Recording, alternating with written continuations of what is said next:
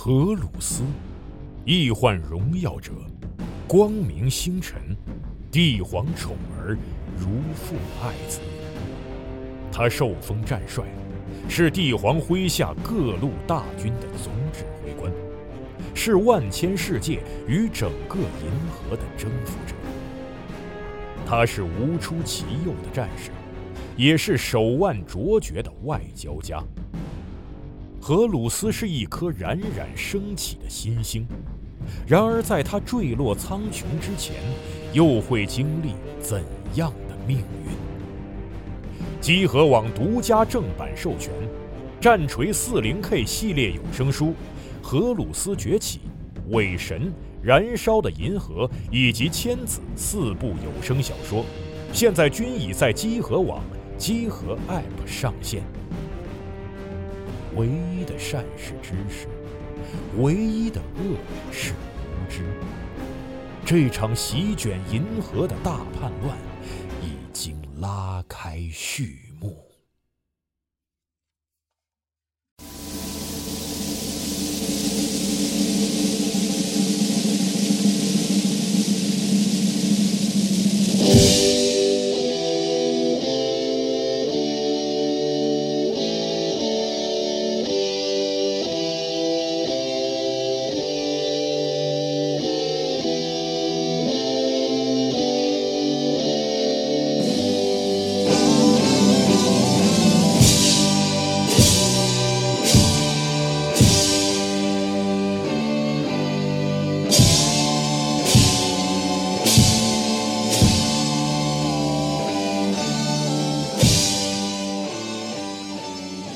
欢迎收听最新一期的《加六 Pro》专题节目，我是四十二。啊，我是马宇寿好，我们这期节目 开场音乐是皇后版的这个《God Save the Queen》啊，啊，因，为这个也有比较缺的，把这个 就是叫“上帝拯救皇后”乐队，哎有道理啊，哎很有道理，我操啊！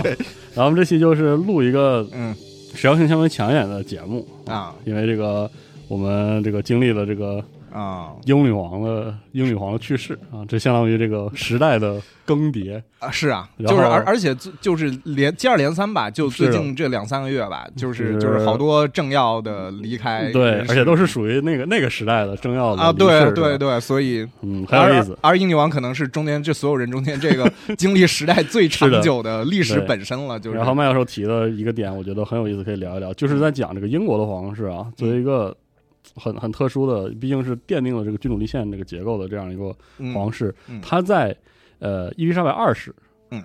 继位之后，他迎来了一个属于现代嗯。社会的挑战，啊，是的，所以说这一点我觉得就就是非常有意思，我们就打算用两期节目给大家。就借着这个这位老太太这个波澜壮阔的一生，讲一下这个英国皇室面对这个现代嗯。现代的这小一百年，我这个我说说到这个，我还想到一个故事，就是我当时因为疫情，然后从英国回国之前，然后我几个英国朋友约我在一个那个公园里边儿，然后大家最后晚上就在这个就草地上喝喝喝喝酒，然后就看看整个城市的夜景。就在那个草地草坪上面，当除了有一些狐狸出没之外，真的狐狸出没之外，然后他们就指着一栋巨大的一栋那个楼，啊，然后就就问我说：“你知道这楼是什么吗？”我说：“呃，不知道。”他说：“这个楼呢是好像是一九一八多少年还是一九多少年？他说是 BBC 建的世界上第一个广播塔。哦，我对，就是就是这底，而且底下呢，这个广播塔它除了那个主体的那个塔之外呢，它还有一个就是那种呃平铺开来的一个建筑。他说这个建筑呢是最早的，叫人民宫。就是说呢，就是说这广播塔意味着一种大众传媒的兴起，而底下这种人民宫就是，呃，在伦敦好像有好几个人民宫，就是那个就是这个人民宫呢，它也就意思是是一种平民的，就是这种它的那种呃地位的那种提升，就是被强调了，就是所以这个本身这个媒体的这个代表媒体这个塔和代表这个平民精神的那个平民宫连在一起，这个哦，特别特别的有意思，特别有隐喻的意义。而就是因为伊丽莎白二世她从他出生，他是出生于一九二零年代，嗯。对吧？一直到了 我们现在二二十一世纪的二十年代，是的，中间的这一百年的时间，就是整个的，就是你我们看到的是一种大众传媒的那种博兴，嗯，就是可多次迭代，他都经历过了。对，没有错，没有错，他可能在的是一个纸媒，就是属于那种如日中天，是，但是广播开始兴起的一个嗯年代，对吧？到再到现在，就是他逝世的时候是网络时代，而且是不仅是社交，是是二点零时代，是的，是嗯 Instagram 和这种什么微博的这种年代了，或者是我 TikTok 的这种年代了。所以就是说，他因为他整个经历这么多，所以我们可以看到，就是呃，尤其是媒体。大众媒体，它在塑造我们对于，就是大众媒体是一个新兴的，嗯呃，热日新月异的东西，而而就是伊丽莎白女王，特别是她自己本人，哦代表着某种恒定不变的东西，是的，或者是一种非常古老的，对，或者很很呃遥远的崇高的那种东西。对，所以就这两个东西，就是当他们产生交互的时候，这会是一个非常有意思的画面，而且就他们的交互会在因为媒体的迭代而发生。不同的形变，就这个过程非常非常有意思，所以我们希望通过这个节目来跟大家重新回顾，就是伊丽莎白二世以及他们整个王室成呃家族和和呃大众媒体之间的关系嗯跟头把式那种互动。啊、对对对，是的。行，那我们这期先说什么呢？我们这期我们就先说，就是呃，大概是他统治或者人生的前半段的时、哦这这段时间。对这段时间呢，就是对我们会回顾一下，因为我们现在在一个英特网二点零时代，会有一些特别 奇妙的，就是你回看那个时代，就是你很难想象那个时代的人的那个思路是怎么样的。我们现在想，我们摁一个键或者用一个呃，就是啊、就直接连个网络就能解决的问题。那个时代的人要要战胜这种问题，他他要他要虚构，他有很多特别我们想象不到的创举，对吧？所以我们现在先回顾一下，从他出生开始。就他出生是在一九二六年的四月二十一日，那个他的家族呢，我们得给大家了解一下，就是他当时他出生的时候在位的呢还是他的爷爷，就是乔治五世，对，所以呃，大家可能会看到一些就是一个英文中的形容词叫叫叫 Georgian，就是一般是比如说，特别是在伦敦租房买房的时候，你会看到就是那个那个就是他会说一个 Georgian estate，或者是、哦就是说是乔治王时代的一个建筑。建筑哦就是它可能就是比如说一九零几年建的，哦对吧？那更早以前我们知道了更熟，就 Victorian，、哦就是就是就是那个 对吧？维多利亚女王统治时期的建筑，哦对，那个这这个是用来形容朝代的，对，就相当于我们说乾隆朝的建筑，呃，是这样的。然后他的祖父呢就是乔治五世，而他的父亲啊就是伊丽莎白的父亲，也就是乔治五世的儿子，呃，是是还是那个是约克公爵阿尔伯特。而我们伊丽莎白，她之所以叫伊丽莎白，是因为她的妈妈叫伊丽莎白，所以她是跟着她妈妈叫的。然后呢，她的母亲是苏格兰的贵族，是十四代呃十四代那个特斯拉斯摩尔和金金霍恩伯爵最小的一个女儿。所以呢，就是她是有一个有苏格兰的血统，有苏格兰贵族的血统，也有英格兰贵族的血统。那么，然后可能有些比较敏感的朋友觉察到了，因为理论上我们知道英国的王储或者我们说太子啊，他的这个头衔一般都是威尔士亲王嘛，对啊对吧？Prince of Wales。那么约克公爵 Duke of York，他不是一个太子的，啊是对，而是二王子二阿哥的，啊，就是是是一般都是，对对对，是是约克公爵。啊，那么所以呢，的确呢，这个伊丽莎白的爸爸就是阿尔伯特，他是二王子，他还不是太子。而当时的王储的太子是他的伯父，也就是后来的爱德华八世。哦那这时候爱德华呢，就是伊丽莎白出生的时候，爱德华作作为长子，他其实还没有子嗣。哦，但是他当时才三十二岁，嗯。所以呢，就是大家都觉得啊，这正值盛年，对吧？那可能有孩子结个婚也是时间问题。是啊。所以呢，你可就是说，伊丽莎白她并不是那种啊，大家含着金金汤勺，就是说啊，只有一个小公主，啊。大家哎呀，这个国民都非常的期盼她未来登上。王位她不是，她那个时候没有没有在舞台的正中央啊，但是在家庭关系上呢，其实乔治五世比起那个爱德华，就是他的长子，他更喜欢阿尔伯特他的次子和这个小孙女就他们的就是关系会更好。然后呢，当时小伊丽莎白称呼乔治五世叫 Grandpa England，就英格兰爷爷。英格兰爷爷还是 对，挺牛逼，这个 是。然后呢，伊丽莎白三岁的时候就已经登上那个美国《时代周刊》的封面了。哦，然后呢，底下的标题叫做 Princess Lilibet，Lilibet 是她的昵称，因为哦她年纪很小，所以当时根本发不出 Elizabeth 这个这个音，她只能把 Lilibet，然后大家都叫她 Lilibet。然后呢，到了一九三六年，乔治五世驾崩，然后呢，伊丽莎白的伯伯爱德华继承了这个王位。但是呢，很快就引发了非常严重的宪政危机。这一次是一个，就是可以说媒体史上也很重要重大的一个事情，就是说，呃，其一呢在于爱德华他本人对于那个王室的那种惯例啊，你在英国的日常，你经常会听到首相啊、王室经常说 convention，哦就 convention 就是惯例，惯例对吧？啊英国是是一个没有成文宪法的国家，啊，全都是惯例，啊，对，它是惯例，它又是个习惯法嘛，的 common 哦 OK，law 的一个系统，所以它那个惯例和这个先例非常非常的重要。然后可能在呃什么英美国家学过法律的同学都知道嘛，这个他们要背很多的法律。对，就是这个 convention 对于他们的这个公共生活、对于政治和法律哦是极为重重要的。啊但是爱德华他自己对于这个事情呢，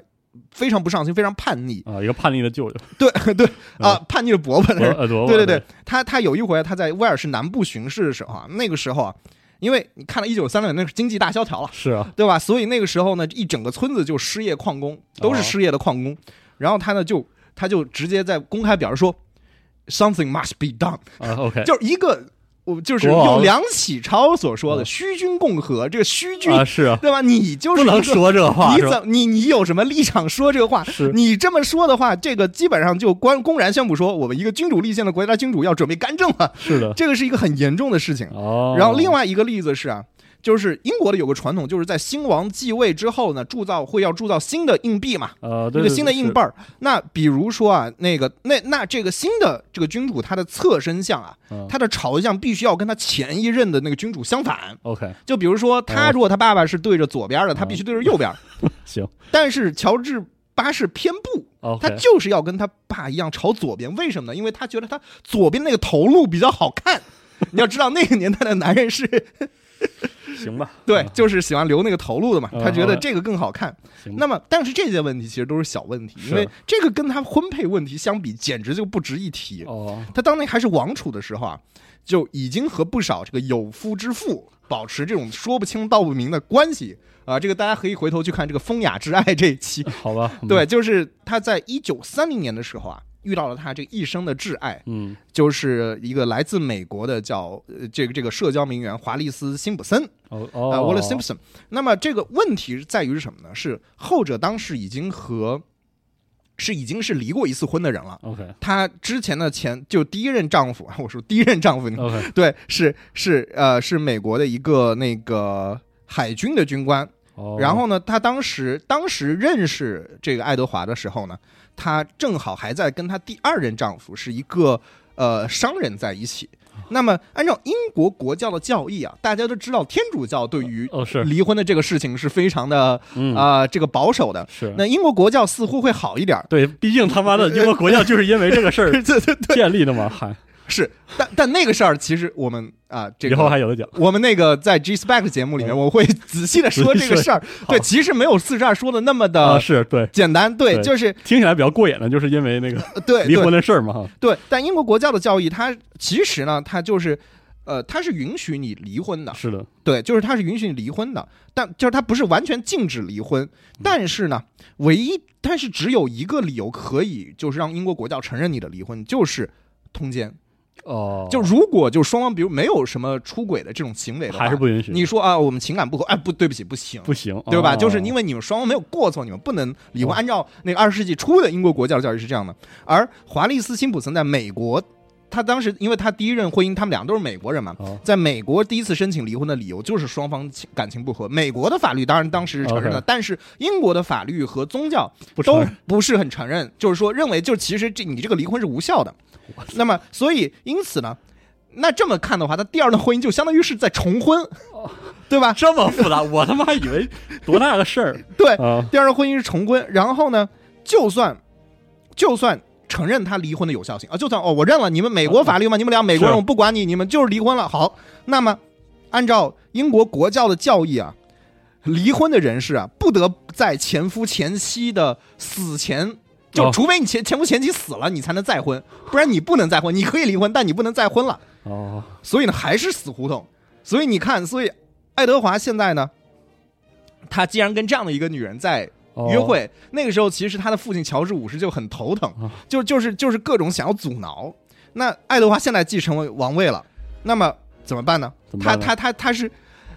英国国王同时名义上也是英国国教的教主啊，啊，对吧？你但是你要 你要违违背教义去做这样的事情吗？哦，对吧？所以所以这个是可忍孰不可忍啊！所以这个贵族啊、首相、内阁、政府都非常非常不安。哦那个伦敦警察厅甚至还成立了专案组来跟踪这两个人，确认两个人的关系，调还调查华丽斯的这个私生活。那美国媒体啊，就一直在报道这个事儿，说啊，新的国王，新的英国国王要娶一个离过婚的美国女人了，就是那美国人很高兴，觉得很支持，对吧？但是呢，这个，但是呢，这个英国人脑虽然虽然说美国在新世界在已经人尽皆知了，但是英国媒体在这个事情一直主动选择晋升，他就哦就是英国媒体就一直就是完全按下没有报道这个事情。OK 因为英国媒体，你会后来我我们节目里面会发现，他会非常注重跟王室之间的关系，他们不想哦把这个事儿弄闹得太僵，对，那所以导致英国民众在一段时间的这个事情甚至一无所知。OK，除非你有个哦美国的亲戚，不然你可能会根本不知道这个事儿。但是呢，到了那个十二月二日啊，就是他那个这个就是他继位的那一年嗯的年底，英国媒体也开始跟进报道了，然后英国举国哗然。然后呢，这个 然后记者就一直追着跟爱德华八世跟跟这个华丽斯。然后呢，爱德华始终不愿意放弃跟华丽斯结婚的打算，他非常的头铁。嗯然后呢，深情是吧？嗯对，非常深情。他所以他有一个妥协的方案，当时跟一堆的内阁大臣什么的，就包括丘吉尔在内，在那个时候丘吉尔还是海军大臣嘛，然后在他提了一个妥协方案，就是所谓的这贵贱通婚，就英文叫做 morganatic marriage，就是贵贱通婚呢，就是说他可以，他跟华丽丝还是要结婚，但是呢，华丽丝并不取得王后的头衔。对，但是可能会有一些尊号，但是她并不是王后。那么他俩的子女呢，也不享有这个王位的继承权。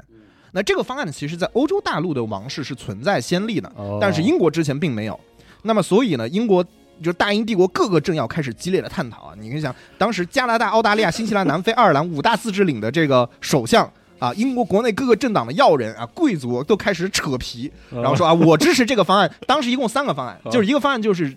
结婚承认是皇后，第二个是是结婚不承认是皇后，第三个就是他退位。对，就爱德华，当时是拿这个退位第三方案说，你实在不允许我第一或者第二方案，那我就退位我不，当了，对我就不干了。啊，对，所以然后大众媒体也开始卷入了这场舆论的混战。那个当时啊，《泰晤士报》、《每日电信报》。然后，《The Morning Post》、《Daily Herald》这类报纸呢，完全是反对这位婚事，就是觉得你你退位吧，你滚吧。对对，但是那每日邮每日快报 （Daily Express） 还有每日邮报 （Daily Mail） 这这这一系的呢，就完呃支持那个贵贱通婚的方案，说你们结婚吧，你们这么爱他，但就他不当王后嘛。嗯，那么，爱德华通过这类报纸的订阅量来判断民众民众中间支持反对的比例。哦你别说这个事儿，其实对于皇王室来说头一遭啊，对呀、就是就是判断民意的方式跟以前对，我就看报纸订阅量，啊哎对吧？哎。然后完全反对报纸的这个完全反对结婚的报纸订阅量是八百五十万，支持贵贱通婚报纸的订阅量是一千两百五十万，所以民众中间就是感觉这个平民里支持国王的应该会更多一些，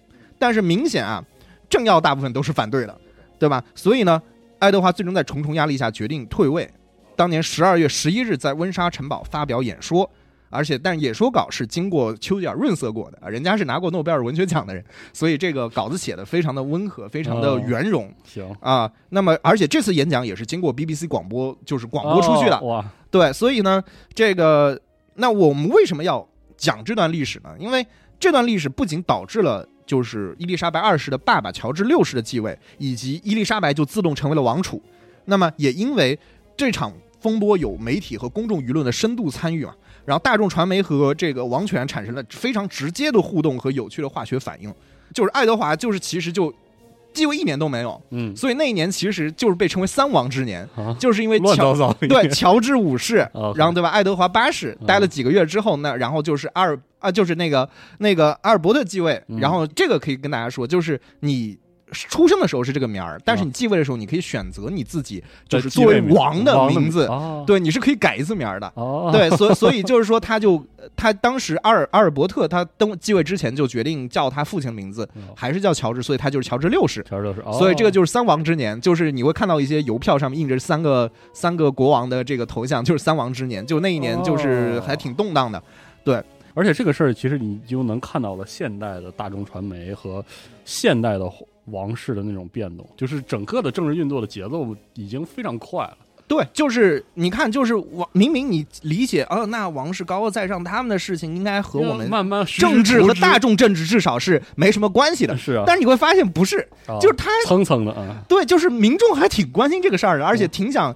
就七嘴八舌的掺一脚的。嗯，而且事事实上形成了政治上的影响，对，确实，嗯 确实是它造成了一种宪政危机，啊 就是因为整整个爱德华的给人的感觉就是我要啊，我要这个，我要做点什么，我要积极进取，我不管那些之前的惯例，你们政府在干什么，是对吧？？我作为国王，我问一下你们政府在干什么？你们执政党在干什么哦啊？我对吧？我代表英国老百姓，我要问问你。所以当时爱德华当时是哎很奇怪，虽然是一个你感觉是一个啊封建时代的旧君主啊，代表。但其实他那个时候非常受到这个工人、啊军人的这个这个欢迎，因为他当时一战他有服役过，所以军人哦在军人中间名望非常的高，然后工人老百姓也非常非常喜欢他然后他的这个作风也导致那个像像他那个作风就很很很很 real 嘛，给人感觉很真啊对对对。老百姓又喜欢看这出，那那更不用说，美国人更喜欢这个，就美国人觉得，哎呀，这个这是好的好的这个新时代的英国国王多好啊，对吧？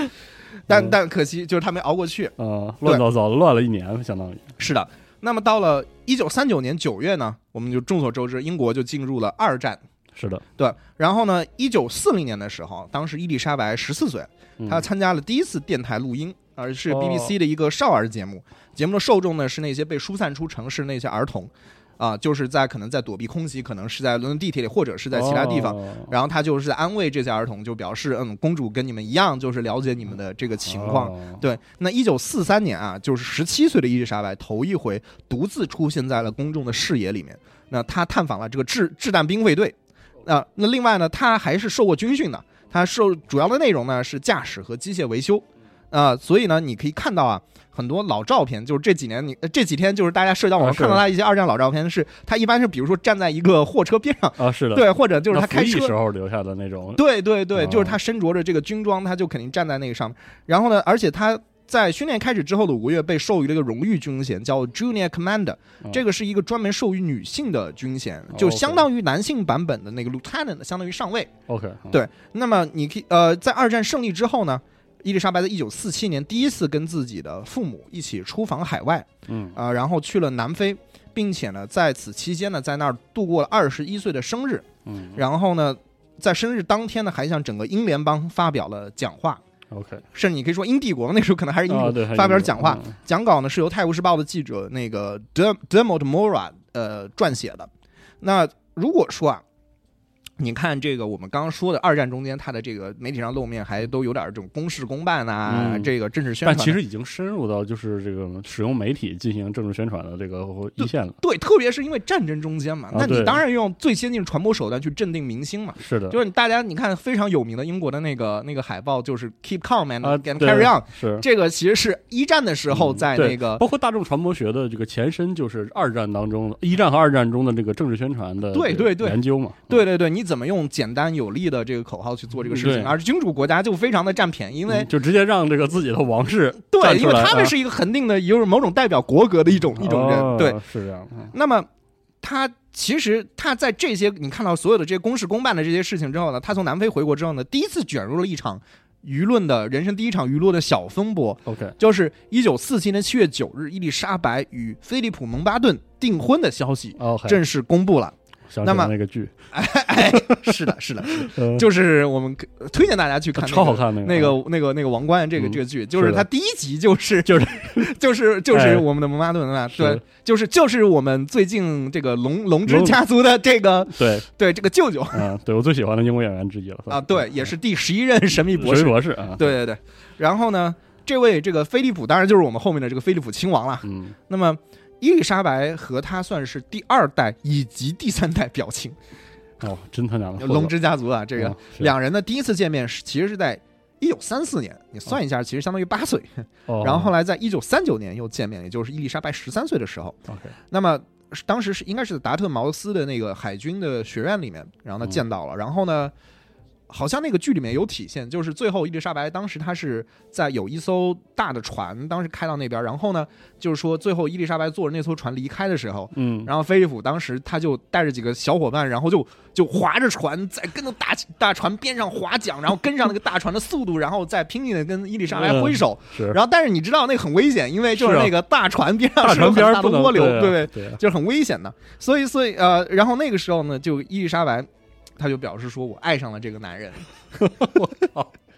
啊，行吧。然后两人就开始互通信件了。哦那么到了一九四七年，二战也结束了，伊丽莎白也二十一岁了。，OK，那么呃，菲利普他自己呢，也在二战期间在英国皇家海军是服过役的。嗯，那么感觉这两个人很般配嘛，那那么时机也很合适嘛。那那那哪来的争议呢？那争议其实主要是菲利普这个人，嗯他其实啊，他是丹麦和希腊的王子。哦。啊，那他那但是呢，因为希腊他主要是在希腊，但他们那个系是丹麦的，对，就是丹麦的那个王室跟他是也是表亲的关系，哦行，但他们家主要是在希腊。那么，但是呢，因为希腊在一战后的这个，就是在一一次第一次大战结束之后，我们知道就是这个导致了这个奥斯曼土耳其帝国的这个崩溃，然后凯末尔那个他们他们上来了嘛。然后呢，但是呢，希腊在一战之后呢，又立刻跟土耳其展开了这个新生土耳其又展开了一场战争，就是西土战争。是的，然后呢，但是希腊在一战之后的西土战争却失利了。嗯，就是没有打得过土耳其人，那么导致了这个一九二二年的九月十一日，哎哦，又是这个日期很神奇啊，九月十一日，是的，对军人暴动，逼迫这个菲利普的伯父康斯坦丁一世退位，嗯，那么然后他们就新成立了一个军政府。嗯军政府呢之后呢，就逮捕了这个康斯坦丁一世的四弟，嗯也就是菲利普的父亲安德烈斯王子。哦，那么当时呢，菲利普才十几个月大，就很小。然后呢，那可能是因为英国当时从中斡旋，然后呢，希所以呢，希腊军政府的法庭只是宣布说，我呃放逐安德烈斯王子，没有处决。他们之前已经哦处决了，说我们西土战争失利，就是因为你们这些王室和这些贵族军官不作为。然后导致我们丧权辱国所以我们这个要叛国罪处决你们。当时已经处决了五个人了，哦就感觉下面一个就要轮到安德烈斯王子了。然后英国因为他们的这个国家的这个王室跟英国的王室他们有亲戚的关系，所以嗯英国这边也从中斡旋说，你们、你们、你们国内怎么样，我们可以不不管，啊，但是你不能伤害我们的这个你们之前的这个退位的这些王室。所以呢，呃，希腊军政府就说我们永远放逐你，然后英国军队呢就派了这个派了这个英国皇家海军的这个卡利普索号，那么呃去接接他们一家人。然后呢，菲利普当时呢就被安置在那个水装水果的箱子里面，很小就被带走了。对，那么也就是说呢，他是一个有名无实的落魄王子。哦，那么，而且还有一点，他在希腊，所以他的宗教是希腊东正教，哦，对吧？我靠然后呢，还有一点，他还是个外国人。，OK，然后呢，他另外他其实他是最小的儿子，他有四个姐姐。嗯，这个四个姐姐呢，因为他后来这个安德烈斯王子离开了希腊之后，就一直在法国，然后过着某种花天酒地的生活。OK，啊然后呢，他他们就是他只能就是让安排他女儿嫁给了好多德意志的贵族。哦，那这个四个姐姐中间有三个嫁给的，就是三个姐夫，哦还都有纳粹的背景。哦，那、哦也不是啥小事儿，我只能说啊，是，那所以。一方面啊，这个伊丽莎白的父亲乔治六世的这个手下都特别不看好这个菲利普，嗯，然后呢，甚至伊丽莎白的母亲就是哦王太后伊，就是后来王太后伊丽莎白，嗯当时还戏称菲菲菲利普叫叫凶人，叫他的汉。呃，换换小伙儿啊，行吧，然后有些有些报纸呢也揪着这个，就是特别是报纸，就是揪着揪着这个菲利普的外国出身不放。嗯你要知道一件事儿，就是在两次世界大战里面，英国和德国都是敌国。是啊，然后呢，你看维多利亚女王他们所在那个王朝叫我们知道叫汉诺威王朝。哎，对他本来也是。对，然后呢，一包括伊丽莎白在内的英国王室，一九零几年之后的英国王室啊，其实我们原本叫做 萨克森科堡哥达王朝，你听这名字，然后就是一听就是这个。呃，，对，老德国人了，就是这德国的名字，然后就因为一战的时候，英国国内高昂的反德情绪才改名叫了温莎，叫 Windsor，就是啊，这很英国啊，就是因为这样。然后呢，但是经历过二战的英国人对于德国的反感只会有增无减，哎，是的，那所以呢，而菲利普他所在的谱系叫做什勒苏伊格荷尔斯泰因索恩德堡格吕克斯堡王朝。很好，那这个特别的德意志啊，对，哎，你说，哎，就是他们这些啊，我们之前说的这个刚打完仗是吧？我们之前这个萨克森科堡哥达王朝啊才改名儿，才改了三个皇，这三个国王对吧？才才改改叫温莎王朝，才过了十几年。是你这那个伊丽莎白，你以后要嫁给这个人，改回来是吧？按按照按照这个从夫姓的传统，你得叫、你哎你是不是得叫这个呃什什什什勒苏伊格、荷尔斯拜因、索恩德堡、格吕格吕克斯堡，然后你再跟以前的联系起来，呃，萨克森科堡哥达，完了，一共八个全是德国的这个名字，那么那么普通民众是怎么可能接受呢？所以就、哦是了一个现代的民族国家的这种，哎，对，但是因为君主制这个东西，就是通婚那个时候嗯没有，是一个前民族国家时代的事情，是的，所以。但是现代，尤其是大众传媒起来之后，就这种民族主义是一个你不能忽视的问题啊。嗯所以，呃，那么，但是啊，话又说回来，相对于伊丽莎白伯父爱德华的婚姻问题，菲利普的问题其实还是比较好解决的。哦，那么就是其实是有相当的操作空间。在婚前一天啊嗯，菲利普宣誓宣誓放弃他对于希腊跟丹麦的头衔，王冠的第一集哈、哦里面有这个仪式，他放弃，并且改宗英国国教，然后呢把姓氏改成了他母亲的，就是他母亲家的英国姓氏蒙巴顿。OK，但话说回来，其实啊，他母亲最早就是他外公啊，他母亲的爸爸外公，他他的外祖父最初的姓氏也不是蒙巴顿，嗯，而是巴顿堡，巴顿堡 还是一个德国姓哎，对吧？是一个德意志贵族，但是这个，但他还好，这个他的这个外公非常厉害，啊这个外公在一八六八年加入了英国籍，在英国皇家海军服役。你看他们家都有在英国海军服役的传统，嗯，然后呢，服役的舰船还是纳尔逊上将的旗舰胜利号。哦，哦，你看很英国了吧？英国姓出来了。然后呢，后来啊，就是后来一战中间不是我们刚刚说到英国的王室改改成了一个英国的温莎嘛，嗯，这个姓嘛，所以呢，他的外公也就依葫芦画瓢，就是说，但而且你看，就是这个 Buttonberg 对吧？哦他在德语里面就是那个 berg 就有小山包的意思，啊，是的，那就是巴叫巴顿的小山包，那么你改成英文就是 Mount Button 嘛。对啊，就是一个英国话，就是叫说 Mount 哦。Batten，、OK 也可以叫 Button Hill。当时考虑过 Button Hill，但是后来觉得还是叫 Mount OK 听上比较响亮，啊，行吧，对吧？所以，而且就是你要知道，就菲利普他还有一个舅舅，啊就是也是蒙巴顿，就是勋爵就是是最后一任印度总督，我们之后会提到，就是也是在皇家海军的，哦，所以他们家一直都是在皇家海军。嗯，所以这个海军经历还是比较加分的，对，是的，肯定对英国来说绝对是的。加分啊。然后呢，婚礼早上呢，乔治六世又就个就是就给菲利普这个授呃不是授勋，就是给他封爵，嗯就封他为爱丁堡公爵。嗯，格拉摩根伯爵、呃、没有，不是格拉摩根，那还挺显的啊，是是梅里奥尼斯伯爵，也是一个威尔士的一个地方，和格林尼治男爵，就给他封了三个这个爵位，然后给他三个这个头衔。然后呢，现在万事俱备，就要准备婚礼了。但是呢，战后英国的经济是非常拮据的，是的，以至于呃这个伊丽莎白婚纱用的这个原材料都要用这个配给券来换，就是你没有说用钱去买的。OK，那结婚当天还是伊丽莎白自己化的妆，哦，那么菲利普呢，则穿着这个海军的这个制服别着他所有的勋章，以及就是刚被授予的这个加德骑士团的这个勋章。哦，那么还配了一把这个仪式用件，仪式用件还是他的这个老丈人送他的啊。然后呢，结婚蛋糕结婚蛋糕就是用这把剑切的 啊，就是用这个仪式用像话吗件切蛋糕，啊，像话吗？那个蛋糕挺大的。啊，嗯，那当时的这个，你可以说，当时整个时局对于英国乃至整个英联邦的啊，都挺不容易的，因为就在那一年，印度和巴基斯坦独立了。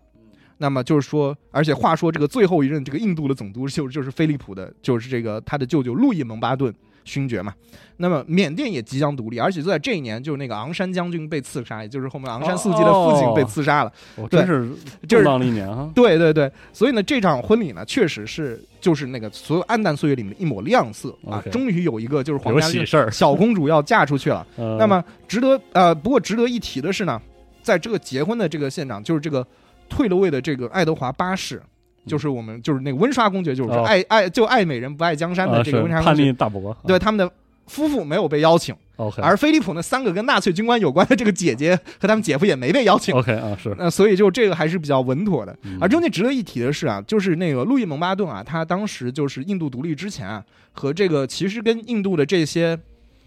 呃，他个人和印度的这些，包括尼赫鲁啊这些，哦。这这些就是你可以说是这个独立派的这些哦呃政要，其实关系还是不错的。，OK，啊那他跟甘地的关系也不错，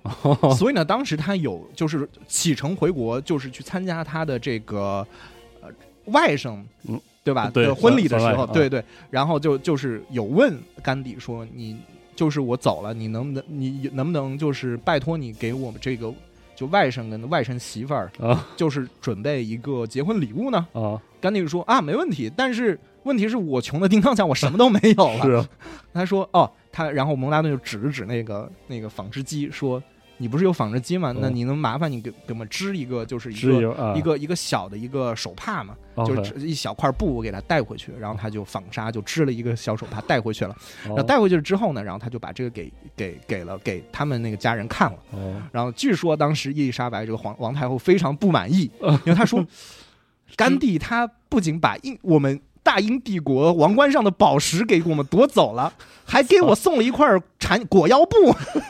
就是太不像话了。他说这个有点不合不合适啊。然后呢，但是好像据说啊，菲利普亲王他说啊不，这个不是闪耀布。然后他说他说请请向我转达对于甘地的这个感谢。对，哦就是还有这么一个互动是吧？对啊、那么婚礼啊，当时是在这个威斯敏斯特修道院举行的。嗯这个整个过程啊，有这个 BBC 录制并且转播，嗯而且是有电视和广播的同时的。那全球当时有两亿人观看或者收听了这场婚姻的、婚姻呃婚礼的这个实况。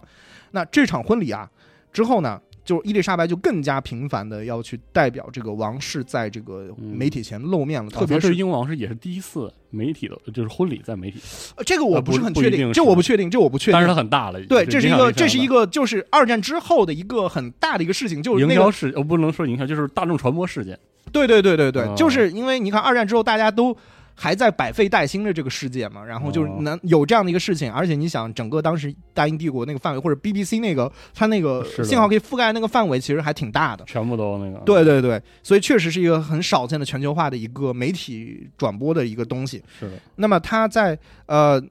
在一九五一年之后，他的父王乔治六世的这个健健康状况就嗯就真的就每况愈下了嗯。那么之后，他就越来越多的去担负起就是代表整个王室的这样的一个使命。哦，所以他十月份，他当年就一九五一年十月，他出访北美。然后在华盛顿特区呢，他先是去了加拿大，后来又在华盛顿特区见了美国总统杜鲁门。哦，那么这个，而且这个过程，在这个过程他出访北美的之前啊，他的那个私人秘书啊就已经把他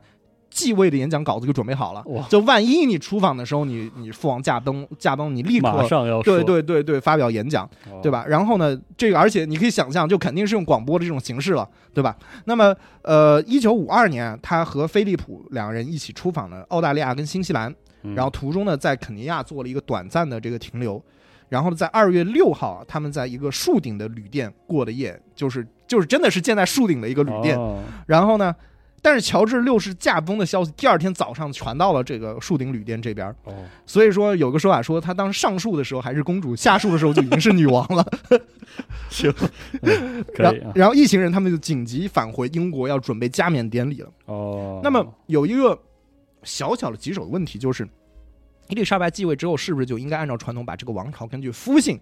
来定位为蒙巴顿王朝呢？对啊，啊，哦，我们可以不去管他那个什么驴什么，但是你还是要改一下，对对，是不是啊还得从夫姓呢？那么多方权衡之后啊，这个伊丽莎白宣布要保留温莎的姓。？OK，啊，据说这个这个这个菲利普当时就是还还还，因为菲利普是个非常喜欢吐槽的人，哦他们就说我可能是全英国唯一一个就是妻子不跟我姓的 丈夫。嗯，好，嗯，然后到了一九六零年之后啊，他又决定说，所有没有皇家头衔的男性后裔就可以采用蒙巴顿、盖尔温莎的这个姓氏。OK，对，这算是一点小妥协。但是如果你要继位的话，比如说像我们现在查理三世，他就得叫温莎，他不能不能叫蒙蒙蒙巴顿温莎的。OK，那么加冕典礼仪式其实准备啊，其实就加冕其实就一天，但嗯准备了十四个月哦，啊。一九五二年四月成立了一个加冕筹备委员会，由菲利普亲王担任委员长。那么女王本人呢，参加了两次全程的彩排。哦，那么其他，但是其他时候她在处理日常工作的时候，包括、啊、喝茶看报的时候，她都要她都一直戴着那个帝国皇冠，就是大家看到那个，一直戴但一直戴着。她说她我得习惯一下这个皇冠的重量和大小。哦好，那么必承其重是吧？啊，对，还还真是。嗯，行吧，程序的这个设计上，它大抵按照遵照了此前英国所有加冕礼的这个惯例但是有一个很大的变革，就是全程电视直播，全程全程电视直播，这是英国历史上第一次全程录制直播加冕礼。一九三七年，就是他的父亲乔治六世加冕的时候，其实已经有了电视直播技术了。但是呢，BBC 当时未能够获准进入威斯敏斯特哦修道院进行设置，哦所以呢，只拍了室外的仪式部分所以他没有办法没有全程。那么这次要全程的这个提呃全程直播的提案，引发了英国那个内阁的激烈辩论。当时就能做这个事儿呢？啊，就是要不要做这个事儿，对吧？因为因为它是英家没底，而且因为因为它是有神圣性的，那啊大众媒体的介入会被削弱、削减这哦或者消灭这种哎神圣感受到。这种新旧时代的那个冲突。对，而且啊，时任首相当时丘吉尔啊，啊，他是反对直播的，嗯，他就觉得不妥，这个事情大大的不妥。嗯但是女王她其实懂个屁，但女王坚持说不，我们要全要程直播因为这是一个新的时代了。是的，所以呢，直播呢，直播的本身是采用了黑白的画面，嗯，但是但是啊，同时还有实验性质的彩色摄像摄影机，甚至三 D 摄影机的拍摄。哦，那个时时候，你知道世界第一台生产的三 D 电视机是什么时候吗？哦，三三几年三五年，这么早，是一九三 一九一八多少年就已经有三 D 成像的理论了。哦，然后一九三五年第一台就是造出来了，对，三 D 电视机就被造出来，所以这个三 D 技术可早了。那然后那个时候就用了三 D 摄影机拍摄，但是直播当然没有直播这个画面。二零一零年，加拿大广播公司 CBC 它当时就播放了当时三 D 制式的那个画面，对，就很神奇我。都惊了。然后这场加冕仪式的，同时还是头一个这个跨国直播的重大事件，哦因为其实啊，因为以前的这个电波信号的强度和条件，其实很少有跨跨国直播这种事情。那么啊，这个有意思的来了，就是怎样才能让大西洋对岸的加拿大人民，特别是加拿大人民，哦也是以及半个地球远的澳大利亚、新西兰人民看到这都是英联英联邦，对呃，大家庭嘛，是这样是吧？？那答案是什么？就是物理搬运，啊，呃 由一架英国皇家空军的等新研制喷气式哦，二架钢琴喷气式轰炸机。哦刚刚有啊，运载录制好的胶卷飞越大西洋，而这也是第一次从英国到加拿大本土的不间断的飞行。哦，英国这边的飞机在这个这个 Goose Bay，在加拿大哦。Goose Bay 这个地方的机场降落之后，立刻由加拿大皇家空军的 CF 一百，呃，接力转运到了蒙特利尔，最后在加拿大广播公司播放。而且为了保证实时性啊，这所有的录像胶卷是分成三批录到，比如说我先哦录两个小时，啊先录着，然后就然后然后然后赶紧赶紧送啊送机场，然后然后我这儿接着录，然后再送再送，对啊这个，所以你可以想象这整个的。大西洋上空，当时就飞着前后飞着这个三架最喷喷气式的飞机。线的那个数据是拿那个飞 飞机啊。物理搬运。太好了，然后呢，因为而且加拿大又是一个非常大的地方，是啊以至于你在蒙特利尔发的这个信号呢，西海的温哥华还不一定收得到。啊，所以呢，第二天再由就再再再运到这个温哥华，向西海西海岸的这个加拿大人民放。那么美国的电视台也不想被落下，哦。觉得哎这也是一个因为我们美国老百姓特别爱看这个，就是英国贵族的这些破事儿，对，就喜欢你们英国这点事儿啊，，对，所以呢，呃原先啊，就是 NBC 啊，他打算通过这个天波的方式，叫 Skywave，就是一种通过大气的那个折射去捕捉信号的方式，直接去接受 BBC 的信号。但是因为这个当天比较惨的这个大气质量，导致呢收到的信号完全达不到这个直播的标准，标准啊，也只能物理搬运胶胶卷了。但是你看，NBC 跟 CBS 他们没有任何的这个英 英国的这个哦政府财政支持，是我们是民营电视台，我们对吧？对而且我们美国人啊，这也跟我们美国也不是对吧？我们这没必要那么白宫不会给我们批批批预算的。那我们穷一点，那怎么办呢？我们就只能用螺旋桨飞机了，我们用不起喷气式了，啊，那么用螺旋桨啊，稍微慢了点儿。结果呢，半路杀出了一个程咬金，就是美国广播公司 ABC 啊，他就比较聪明，就是他们想的是什么呢？我们一是我们确实用不起喷气式飞机，是啊，二是我们收不到英国那边的信号，嗯，这是两个最大的问题。是啊，那么，但是有一个地方既用得起喷气式飞机，我们又能收到它的信号，咱们找加拿大人啊，哦，有道理，是吧？对呀，是啊，为什么？死脑筋呢，这么之前啊，于是呢，他们就用了这个在使用了纽约纽约州水牛城的这个基站，就近接受了加拿大广播公司在多伦多基站的这个信号，结果领先了 NBC 跟 CBS 九十分钟，花的钱还更少。天，哦，所以你看，最早的这个媒体的争夺战，是的，很热闹啊，很热闹。嗯。澳大利亚当当时甚至啊，澳大利亚这个国家都还没有全天候的电视转播服务，哦。就还没有这个玩意儿。，OK，那但是呢，呃，但是呢，有一个办法，就是二战的宣传也是这样的，就是用胶卷啊放在电影院里面放。哦，那所以呢，澳航担任了这次运输的任务，耗时五十三小时二十八分钟，跨越了半个地球，飞到了悉尼，通过这个。啊、通过反正通过种种方式啊，嗯当时全球大约大约有两亿七千七百万人，就是观看到了这个仪式。嗯呃，就就在而且就在加冕典礼的当天啊，新西兰的登山家埃德蒙·希拉里和夏尔巴人这个丹增诺盖嗯，这两人首次啊代表人类登顶了珠峰。哦，这个消息当天也就传到了伦敦，哦所以英语世界的媒体啊标标标题基本上都是啊，这个是给女王加冕的献礼。哦，好好好，嗯，那所以这个这个就是他当时就是加冕典礼的时候的盛况，你可以看到就是 怪热闹的，是半拉地球闹腾半天，我真是啊，是就是你可以看到就是。王室，我们现在感觉，哎，就哎，就是一个，甚至像是打引号，就是马戏团这样的这样的一个的。一个存在，就是，但是那个时候还确实，你嗯。别说在你别说那个时候，也许也是马戏团吧，但那个时候他的那个演出是很盛大的，对，而且而且他们的影响不仅是覆盖到整个的，就是这个英联邦，是。就是其实是英语世界，像美国这种，嗯，就是比较叛逆的表亲，对吧？他也对这个事情非常非常的关注。嗯，而且就是大众传播的加持下，你可以看到他们那个影响力扩散的非常的快。对，而且还是就是大家一定要就是注意到中间这个我们说的这个英语媒体的这个概念，嗯，还真的是你会发现后面很多英国国内的一些事情啊，就是我们后面会讲到一些比较重大的事情，嗯其实就是美国媒体其实也特别的跟进，而且嗯美国的媒体因为它不像英国的媒体，它有那种。啊、就是我要跟美皇王室处好关系的，所以啊。美国媒体会你会发现，就美国媒体相对特别的肆无忌惮，啊，而且特别是像像美国的媒体人，像像默多克这种人，他入主了英国媒体之后，那英国的媒体也会变得很奇怪。所以就是说，我们之后你会注意到这个事情，就是大家一定要注意到英语世界这个这个东西的存在，特别是对于媒体来说，它确实是一块儿的。嗯。对那么在这个时候，你会发现整个的那个调性仍然是啊，就是我觉得无论是伊丽莎白她自己的性格，嗯，还是那个时候呃媒体，对吧？它媒体就是我们知道做那种做它作为它其实因为 media 或者 medium 它是媒介，它是什么？的媒介呢？它其实你可以理解为媒体，它其实也是这种王室成员和嗯老百姓之间那种媒介，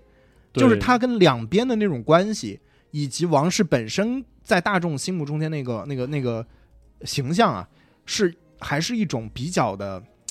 旧日时光的那样的一种嗯，很和谐的那样的一种一种一种氛围，哦大家仍然，对于就是王室有着很多的尊重。当然，就爱德华呢，当然就是他是一个，他是某种预兆，就是说是你会发现，那种娱乐化和那种对他如果是一个比较叛逆的、有个性的君主，而且对于传统不屑一顾的话，嗯，那么老百姓还挺喜欢的。喜欢或者，但是也可能会引发政治的动荡。嗯，对的，对，所以就是说，你得看他是哪种叛逆了嘛。嗯他这种叛逆，他有点亲民的感觉，但是他可能如果是另外一种叛逆，就不好说。但是你会发现，其实伊丽莎白二世她的性格，不得不说，其实非常非常的适合英国君主这样的一个角色，嗯，在一个日益衰落的这样的殖民帝国中间。完美的那种公共关系人啊对公关形象，对他很小的时候，就是很多传记回忆啊，就是嗯伊丽莎白二世是一个比较稳重的一个人，性格非常非常的稳重。然后丘吉尔也回忆说，他见到七八九岁的嗯，就是伊丽莎白二世，他就对她肃然起敬，觉得这个小女孩未来必成大器。嗯，就是他有一种特别沉稳的那种哦、那种、那种感觉，而就是幸好，就真的就是非常的幸运，英国的王位就是由他来继承，所以他其实他，你可以他，你想他接近一百年的人生中间，就是他几乎没有什么八特稳的一个老太太，对他都没有任何的 特别大的危机出现，呃 就跟媒体危机出现。对，但是呢，就是但是我们仍然会发现，尽管他是一个很稳定的人，嗯。但是我们会发现媒体和大众对于王室的那个呃期望嗯，呃或者那种眼光嗯。对会发生了非常大的变化。嗯。那时间我们推移到了，我们中间就略过了很长时间，我们时间推一直推到一九八零年代。嗯。我其实我不确定，就是是不是因为电视这种媒体形式越来越普普及了，哦。然后而且就是那个娱乐化这个东西越来越普及了，嗯。那这个媒体啊就开始啊，开始把王室成员当做像是那种电影明明星那样嗯去、去去去报道，去啊、消去想想想搞个对消费，去搞个大新闻。嗯。而且呢，是他而且他有的时候经常不惜制造假新闻。哦。那特别是八十年代，就是啊，就是最新的一季的王冠呢，就是就是就是女王跟首相撒切尔夫人之间的这个关系，啊，是的，就他们经常在里面拱火。一九八六年七月二十日，《周日泰晤士报》报道说，女王对撒切尔夫人的经济政策引引发了一系列的负面后果，嗯深感忧虑。还报道说，这个撒切尔夫人还表示说，如果我们的女王可以投票的话，她一定会投给社会民主党，也就是撒切尔夫人跟保守党的死对头。OK 但实际上，这些言论不是有意歪曲，就是子虚乌有，根本没有这个事儿，OK，对吧？？但是就大家造成了这种但话说出来了之后，它形成那个效应已经有对，大家就觉得，嗯，对，那这个大家老百姓很讨厌撒切尔夫人，那老女王也很讨厌撒切尔夫人，对吧？那对呃就爱听这个对，那么，所以那你要说这个大众媒体和英国王权的这个关系啊，如果有一年是你绝对不能绕开的话，嗯那就一定是一九九二年。，OK，那么伊丽莎白二世她自己啊，也也都承认那一年对他来说是这个多灾多难的一年。哦，他用那个拉丁词儿叫哦 annus horribilis，对吧？就是，行，对但是啊但但是这个，但出问题的其实倒不是他的本人，嗯而是其他的这个王室成员。OK 在这期节目里，我们就稍微先讲前半段，因为前半段这个其实事情比较琐碎，嗯其实还行。就首先出问题的是他的二儿子安德鲁王子嗯，啊、当然安德鲁王子后面也出事儿了，我们知道。是是但是九二年的时候他就已经呃出了一些事儿，但是呢，啊、到他本人到那个时候倒还是没有出没有没有出什么，就是没有被爆出什么特别大的丑闻，OK 而是他的婚姻问题。OK 又来了啊，他安德鲁王子在一九八六年和一个叫莎拉福格森的一个就是平民女孩结婚了。OK 那么因为啊，安德鲁王子需要在皇家海军服役，OK，而且要知道安德鲁王子他是参加过马岛战争，哦哦，当时女王非常非常的担心。OK 对，所以我记得就是那个《王冠》的最新的一季里面有一集，就是就是首先是那个讲的撒切尔夫人的儿子，嗯。当时在法国参加拉力赛不是失踪了嘛？失踪，哦。然后其次就是这个安德鲁王子参加这个马岛战役，就是两个女人的儿子，就是哦这个英国权力最顶峰的两个儿子，对，这特别有意思。然而，那那根据根据莎拉后面的那个回忆啊，他说在他跟安德鲁王子结婚的前五年，也就是八六年到九一年之间，他们每年可能就只能见上四十天，哎呦就从新婚开始一直前五年都这样。见不着啊，所以呢，毫无意外，他们的婚姻就出现了裂痕嗯啊，裂痕。在一九九二年的一月十八日啊，就这个莎拉带着她四岁的女儿，其实是公主啦，嗯那 Beatrix 是公主和一个德克萨斯的石油大亨的公子叫史史蒂夫华亚特嗯啊，在就是在一块儿，就就是哦。就被被记者拍到了一张就是这个这个 Steve Wyatt 跟啊这个英国的王室的公主在一块玩儿，哎呀，对，然后他的爸爸在远处服役，呃，这下然后引起了舆论的轰动啊。嗯，特别是在这个嗯。电视媒体的电视大众媒大众大众，哦但是那个时候这个还是报纸，哦是报纸还是报纸出来了，哦对，还是报纸捅出来的。因为你知道，就是呃，稍微给大家讲讲，为什么我们现在会说什么哦小报啊，啊是就是你问它英文叫什么 tab tabloid，对对就是那那就是那个 tabloid 那个词儿，就是说就是它的那个尺寸比一般的就是那个我们。要小啊，所谓的正经当然要正经的报纸要小一些，嗯所以叫小报啊。嗯就是那个时候，其实呃讲真的，就是小报的这个记者媒体，它比较的那个，明白。再加上英国英国的报纸传统其实很很长嘛，因为最早的对电视报就是便宜的，就是那种大规模印对刷的报纸对对。对对都在英国。对，你看看《泰晤士报》，然后他们对。经常就是什么成立于一六多少啊，对啊，是啊，然后，然后，而且你大家看英文的报道的时候，你会经常看到一个词儿叫那个舰队街，叫 Fleet Street，啊是因为、是是因为以前的那个报刊的那个都在那条街上面。是。的，对，然后呢，而且还有一点是，可能是因为啊，这个跟呃英国的这个电视的那个传统有关，是因为。英国的电视它其实还是公共服务的电视比较多，就是哦 BBC 这种你要交税啊看的那种，就是那种国有的这种呃嗯公共服务的东西比较多，而不太有那种你知道就是那种商业的那种呃商业电视台，对对对啊，，那商业电视台当然他们为了这个市场效应会做很多事儿去挖新闻，嗯。但是就是所以就是在英国相对比较勤快的是这些报纸记者。哦，对那么在呃这个呃事发的这个整个这个是东就是这个报纸呃这个照片见报的两个月之后，也就是三月十九日啊，就是安德鲁王子和这个莎拉两个人就宣布分呃分居了，，OK 啊，对分居了。那么女王啊，她就是生了很多儿子，她只有一个女儿，就是安妮公主嘛。嗯就安妮公主啊和她的这个丈夫啊马克菲利普斯，然后早在一九八九年就已经分居了，但是呢，他们就是记者问他们说，那你们打算离婚吗？嗯，他们当时说我们没有离婚的打算，但是之后呢，就八九年之后，两人就其实已经很少共同出现在公众视野里了。这个其实是王室的一个晴雨表，就是你看这嗯两个人，看他夫妻关系，他们他们在一起不代表他们一定和睦，但是他们如果不在一起，他说明他们肯定有啊问题了。是的，对，那么到了一九九一年啊，有了一份基因检测报告，啊一个一个新西兰的美术老师六岁女儿发现是这个他的那个马克菲利普斯的私生女，也就是说，他在跟婚主结婚的时候，这驸马爷在新西兰还有一个私生女。嗯。然后呢，就于是又到了一九九二年，哈 就是这个三四月二十三日，两人最终宣布离婚。OK，也就是说呢，先是安德鲁王子跟他妻子分居，嗯。然后是安妮公主正式离婚。啊，这个 啊，老太太愁死，对。而最重磅的这个问题出现了啊，这个就其实我们下期节目主要讲的一个先生，就是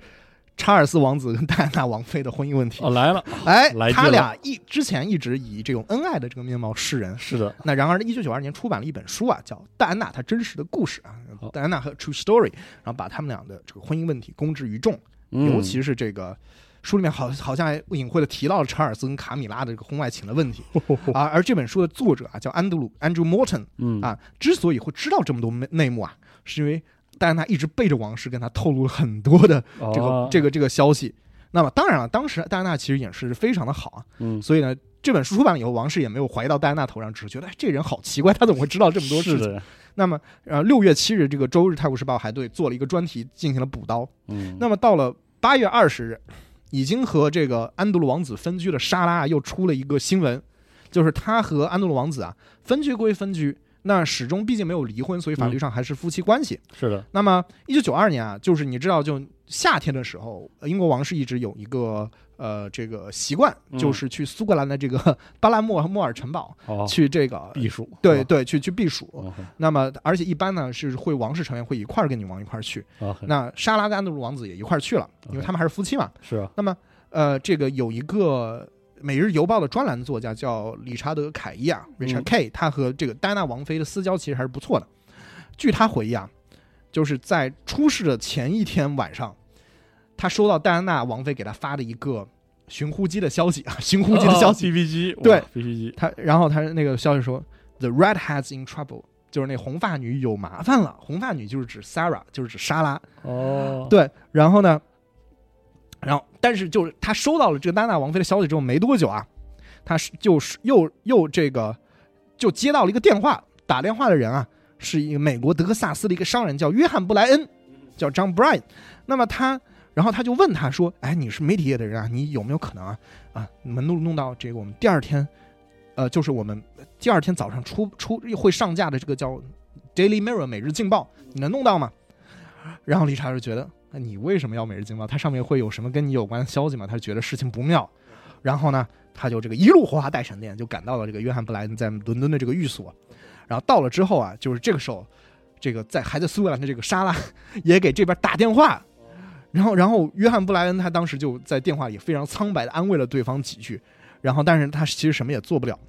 果然啊，第二天早上，约翰布莱恩和莎拉福格森上了《每日镜报》的头版，标题是 “Fergie”，就是那个沙拉福格森他的昵称、“Fergie stolen”，Fergie 福吉被福吉被偷走了，，OK，然后 kisses 亲吻，然后王子妃与德州百万富翁的真相，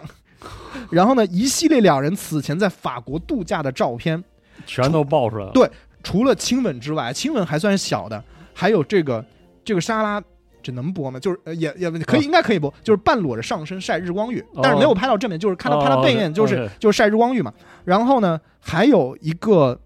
这个最劲爆的，就是媒体说的，就是说这个布莱恩在就是跟莎拉的脚趾有一个这个嘴上的互动，OK，行，啊。对对，这个玩儿挺大，对，嗯那所以呢，当时他度假的时候，莎拉是带着那个两个小公主一块儿去的，是啊，所以这个事情啊，这份报纸在女王一家吃饭的时候被送上了桌。我的妈！然后莎拉跟安德王子都在啊、哦然后据说当时女老太太王勃然大怒，哦脸都歪了，说莎拉你你，请你立刻离开吧。哦，对，就然后呢，啊，他就离开了苏格兰。那么这次风波啊，算是彻底击碎了这个王室还有王权哦的神圣不可侵犯的滤就是这一。部分啊，对，因为其实讲真的，我们从现在来看啊，啊，以我们现在今天的这个道德观来看，嗯其实这私生活的这个事情，啊，对吧？其实放到现在确实有点不不是那么对，不是那么好。特别是就是，而且你想杀他，其实是个平民的孩子嘛，是的，他也不是什么王室成员，是他也不算是你们真正的特权阶层嘛。是的，对，然后你们媒体就这么盯着他，然后就是这是什怎么个回事儿呢？嗯但是呢，确实这个他的这个这份报道啊，让民众意识到啊，就这些王室成员跟我们普通人好像没什么区别嘛，哦对吧？也会有很多的不堪，也会有很多这些啊、呃这个啊非常接地气的这些行为。那么，所以呢，民众就开始问一个问题了：嗯。那为什么咱们还需要他们养尊处优的住在宫里呢？嗯我们为什么还要养他们？哦，其实这基本上这个松动的时候就是就是九十年代初，对，其实很平和的这个王室和公共嗯媒体的互动，其实延续了半个世纪，就稳稳当当的。对你很难说是呃，比如说是本身民意以及媒体，他确实想这么做呢，还是因为女王本身非常契，跟就是这种啊王室很契合的这种，特别是跟广播时代的广播和报纸时代的那种，其实还没有那么快的那种那种信息传达，还比较契合。对对对啊，但是到九十年代之后，报纸、电视、广播以及这个新的这种就是嗯信息消费的习惯，对，而且你想，整个王室家族多多大呢？嗯女王就本身，而且你要想女王的。其实，其实我觉得有一点就是，你说《王冠》这个电视剧吧，你说它嗯本身那个史实性怎么样，先不论，但是看起来是真的非常呃，但但是就是说，他确实说了一个问题是什么呢？就是就是戴着王冠的这个女王，嗯她很多时候她的教育这个事情，嗯，对吧？就是他没辙是吧？他他特别没辙，是就是一家之主，但是他其实也不管事儿，就是德高望重老太太而已。对，就是他，他平时有很多非常需要多非常需要多就是需要他忙碌的事情，对，就是所以他的他的这个教育肯定会多少有这个问嗯题，而且再加上本身的这种在权力关注还有嗯金钱的这种、这种包夹下面成长起来的孩子，他们能怎样健康的成长？这真的是一个嗯我们觉得我们很少遇到的问题。而且我觉得英皇式的那种，就是在大众媒体嗯。的那种可消费性的一个很重要原因，还是因为君主立宪制国家这个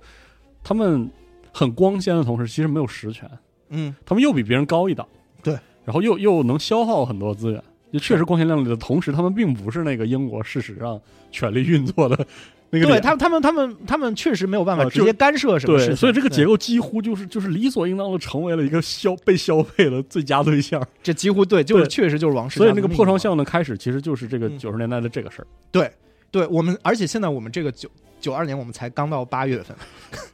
就而且甚至八月份也才刚 没过几天，是，然后九二九九二年就开始，这后半年就开始了那个，对，而甚至我可以跟你说，八月二十号这当天沙拉这个消息曝光的时候，哦，其实，在大西洋彼岸的美国，嗯，戴安娜跟查尔斯的一个事情也上了报纸，哦但是那个时候只是还没有传到英国国内，哦，但是在四天之后，英国的媒体就迅速的跟进了这个事情。哦，这个就是我们下面一期要讲到的这样的一个故事。哦就这个故事，某种程度上，我们其实我们上面我们上下上期你感觉到了一个主角，主要还是伊丽莎白二世，是的，对吧？下一期还有他那种可能相对人很自如的对。面对这个媒体的那个是。半辈子，嗯。对，但是你会发现，我们接下来一期我们嗯一定不要做这很劲爆，就是你会发现，就是某种程度上啊，呃，我们的主角慢慢的换成了我们现任的英国国王哦。查理三世，查理三世，啊就是就是某种程度上，我其实对于英国的这个君主立宪的这个未来，嗯其实并不很乐观，特别是我哦觉得在查理三世这个治下我是觉得是有相当大的问题的。这个哦相当大的问题，其实就跟我们下一期要讲的这个嗯，问题有很大的关系。就是王室面对这个大众传播的一种疲于奔命的状态，而且他他是一个反面教材，他母亲是一个正面教材，他几乎就是一个反面教材。嗯，对，所以我们这个我们这期就主要就是还是在把这个时间停在这个时候。嗯，我们先讲一个体面的 上 上半世纪啊，对对对，嗯下半世纪真的是鸡飞狗跳的，鸡飞狗跳的下而且是一个非常精彩的悬疑故事。OK，哇，对。太好了，哇，来劲了，好，好，啊，那感谢各位听到这里哈，我们嗯。下期的这个嗯。现代的英国皇室的这种媒体体互动，对。嗯再聊一聊，嗯，好，拜。拜拜